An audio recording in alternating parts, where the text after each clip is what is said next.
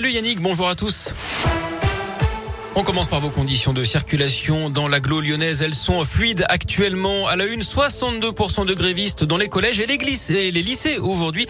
Ce sont les chiffres avancés par le syndicat SNES FSU majoritaire hein, dans le secondaire. 75% de grévistes même dans les écoles dont la moitié est fermée ce matin. C'est pour dire non aux nouveaux protocoles sanitaires, mais aussi pour défendre les conditions de travail, notamment pour les auxiliaires. Les CPE, les infirmières scolaires sont également mobilisés. Alors soutenez-vous la mobilisation dans l'éducation nationale. C'est notre question du jour sur Radio une manif est prévue à Lyon à 14h dans, devant le rectorat rue de Marseille cet après-midi.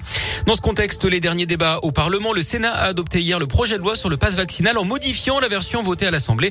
Députés et sénateurs doivent désormais se mettre d'accord sur une version commune en commission mixte paritaire. Elle va se réunir cet après-midi.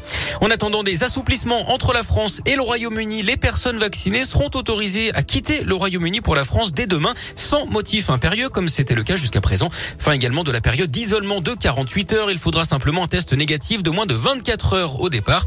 Une bonne nouvelle, notamment pour les stations de ski. Christiane Taubira pourrait déclarer sa candidature à la présidentielle à Lyon samedi. L'ancienne ministre de la Justice va en tout cas prononcer une déclaration dans le quartier de la Croix-Rousse à l'occasion d'un rassemblement de militants pour l'Union de la gauche. Une allée au nom de Franck Labois inaugurée aujourd'hui dans le 8e arrondissement de Lyon. Franck Labois, c'est ce policier tué en intervention en 2020 à Bron, mortellement percuté par un chauffard. Le maire de Lyon, Grégory Doucet, le préfet du Rhône, Pascal Maillot, seront présents. La colère des boulangers contre Leclerc, dont leur viseur, la baguette de pain, à 29 centimes d'euros proposée par la chaîne de supermarchés pendant au moins 4 mois. C'est pour défendre le pouvoir d'achat des Français, explique l'enseigne.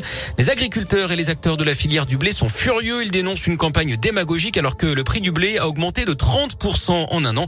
La moyenne d'une baguette de pain en France, c'est 90 centimes d'euros. Prenons soin de la planète. C'est le message du gestionnaire du réseau électrique RTE face à la nouvelle baisse des températures ces dernières heures. RTE qui active un signal jaune éco-watt jusqu'à midi aujourd'hui. Il demande d'adopter des éco-gestes hein, pour réduire la consommation par exemple baisser la température de à 16 ou 17 degrés quand on n'est pas chez soi, décaler l'utilisation de nos appareils, éteindre les lumières non utilisées et éviter de chercher, de charger nos téléphones portables en plein cœur de la journée. En sport, le coup d'envoi de l'Euro masculin de hand, l'équipe de France championne olympique en titre, mais diminuée par les blessures et le Covid, défie la Croatie à partir de 20h30. C'est à suivre notamment en clair sur TFX. Du biathlon avec le sprint homme à Rupolding en Allemagne. Rendez-vous à 14h30 avec l'Indinois Simon Détieux et nos deux Français leaders du général Quentin Fillon-Maillet qui devance Émilien Jacquelin. Et puis il a fait le buzz dimanche soir au JT de 20h sur TF1. Vous en avez d'ailleurs parlé sur Radio Scoop. Stromae vient de mettre en ligne le clip de son tout nouveau titre L'Enfer. Morceau qui aborde le sujet de la dépression et des pensées suicidaires. Il a été déjà vu près de 2 millions de fois sur YouTube.